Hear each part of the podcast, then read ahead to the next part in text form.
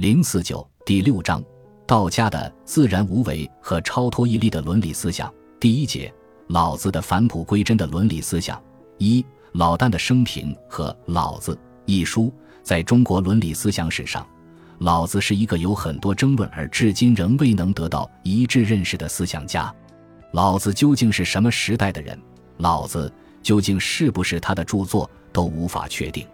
我们现在研究老子生平事迹的唯一较为可靠的材料，就是司马迁的《老庄申韩列传》。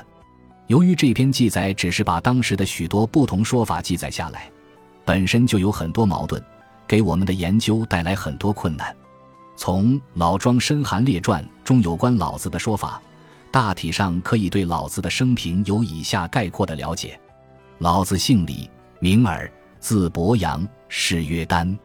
他是周朝守藏室之力，比孔子年长，学识渊博。孔子曾去向他问礼。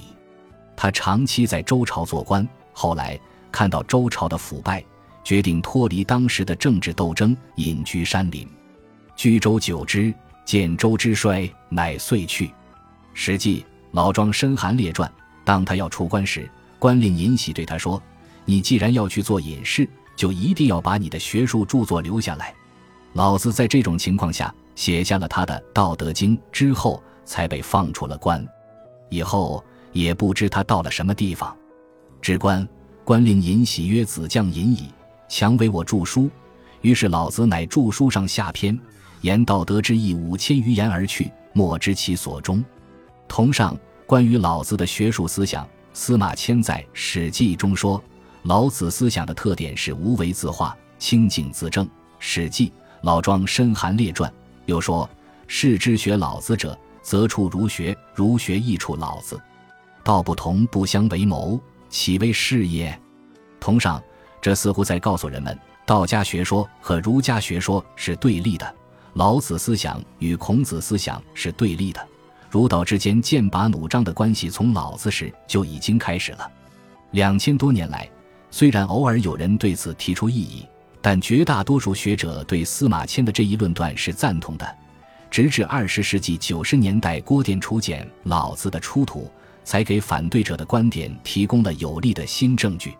注：郭店楚墓竹简于一九九三年十月出土于湖北荆门郭店，一九九八年经整理后的郭店楚墓竹简公开出版。郭店楚墓竹简的出土，在学术界激起了很大的波澜。尤以其中的《老子》竹简使学者们大为震惊。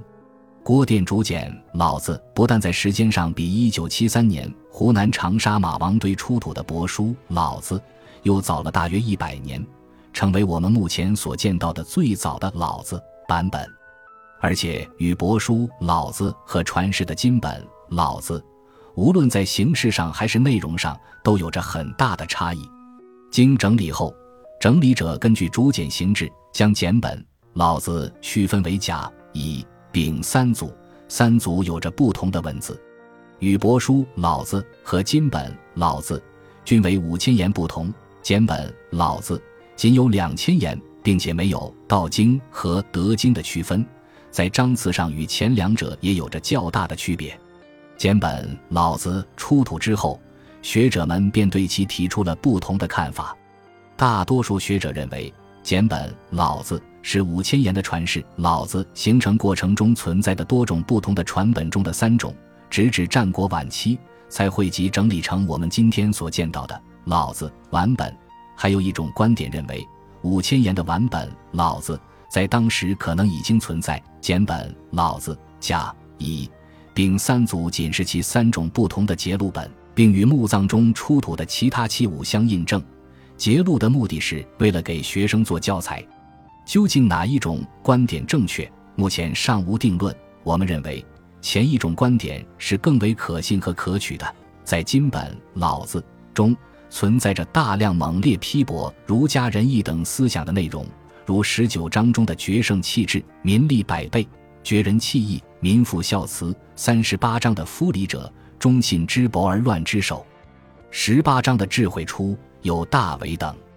而在竹简《老子》中，则几乎看不到这种直接抨击和贬损儒家仁义礼智思想的句子。例如，金本中的决胜气质和绝人气义，简本中分别作绝智气变和绝伟气律。虽然表述方式类似，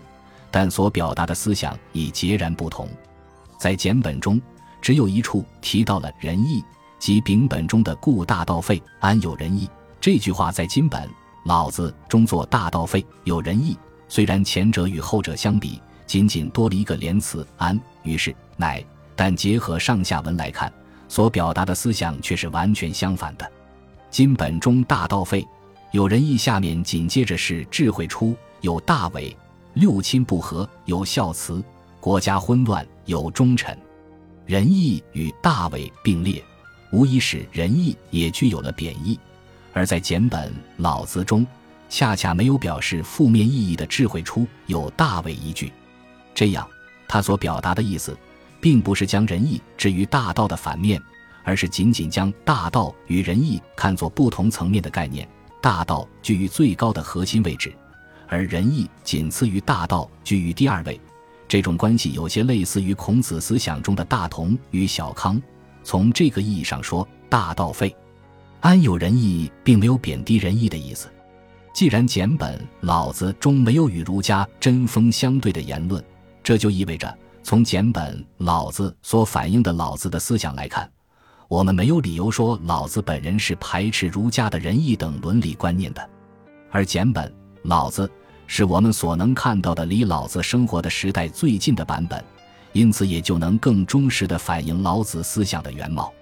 与后代学者们的判断不同。早期的道家思想和儒家思想并不是针对对方的观点而提出来的，他们所面对的都是同一个对象，即当时的社会现实和社会问题，